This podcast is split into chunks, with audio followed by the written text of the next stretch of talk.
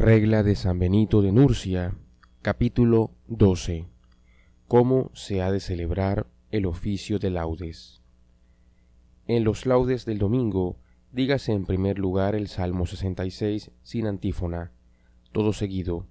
Luego dígase el 50 con aleluya, tras él el 117 y el 62. Después el Benedicite y los Laudate, una lectura del Apocalipsis dicha de memoria, el responsorio, el himno, el verso, el cántico del Evangelio, la letanía, y así se concluye.